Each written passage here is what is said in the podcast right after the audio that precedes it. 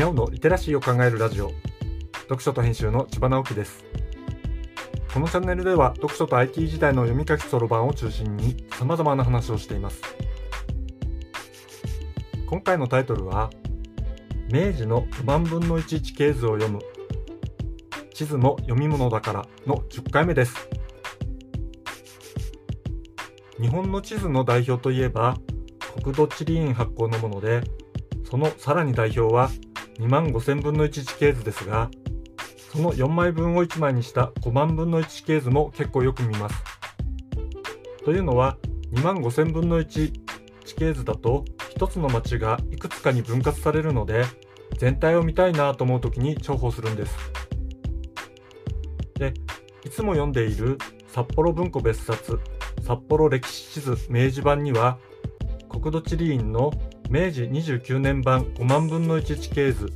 札幌が載っています。この地図は札幌市真駒内より北部のほとんどのエリアが含まれています。これまで見てきた地図は札幌の中心部ばかりでしたが札幌周辺にどんな村がありどのように今の地名として残っているかがわかります。東区の辺りに札幌村があったのは以前話しましたが他に苗穂村岡玉村刈木村篠路村もあります。白石区の辺りには白石村と上白石村があります。豊平区は豊平村の他に平岸村と月寒村。北区から西区にかけては琴仁村があり南部に琴仁屯田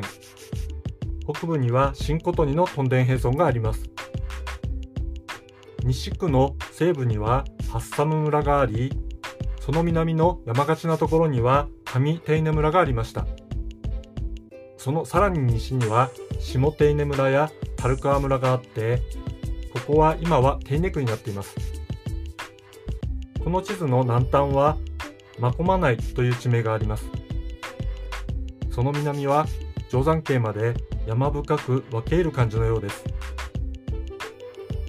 現在の南区は中山峠まで広がる札幌で一番広い区になっています。主要な鉄道や道路も現在に近いものになっていてだいぶ見慣れた札幌の地図という感じです。国土地理院のサイトに行くと過去の地形図を閲覧することもできるし有料で地図を送ってもらうこともできるようです。今でも収入印紙を送らなければならないところが難点ではありますが以前は国土地理院の地図は図書館に行くか書店で買うかでしたがネットでも参照できるようになったのは嬉しいですね。こうやって地図を読み込んでいくのは楽しいものなんです。皆さんもぜひやってみてくださいね。読書と編集では IT を特別なものではなく常識的なリテラシーとして広める活動をしています。IT リテラシーの基礎を学べるオンライン講座をやっています。詳しい内容については概要欄のリンクからまたは読書と編集と検索して猫がトップページに出てくるホームページをご覧ください。この配信の書き起こしをノートで連載しています。概要欄にリンクがありますのでフォローいただけると嬉しいです。今日もワクワクする日でありますように。千葉直樹でした。ではまた。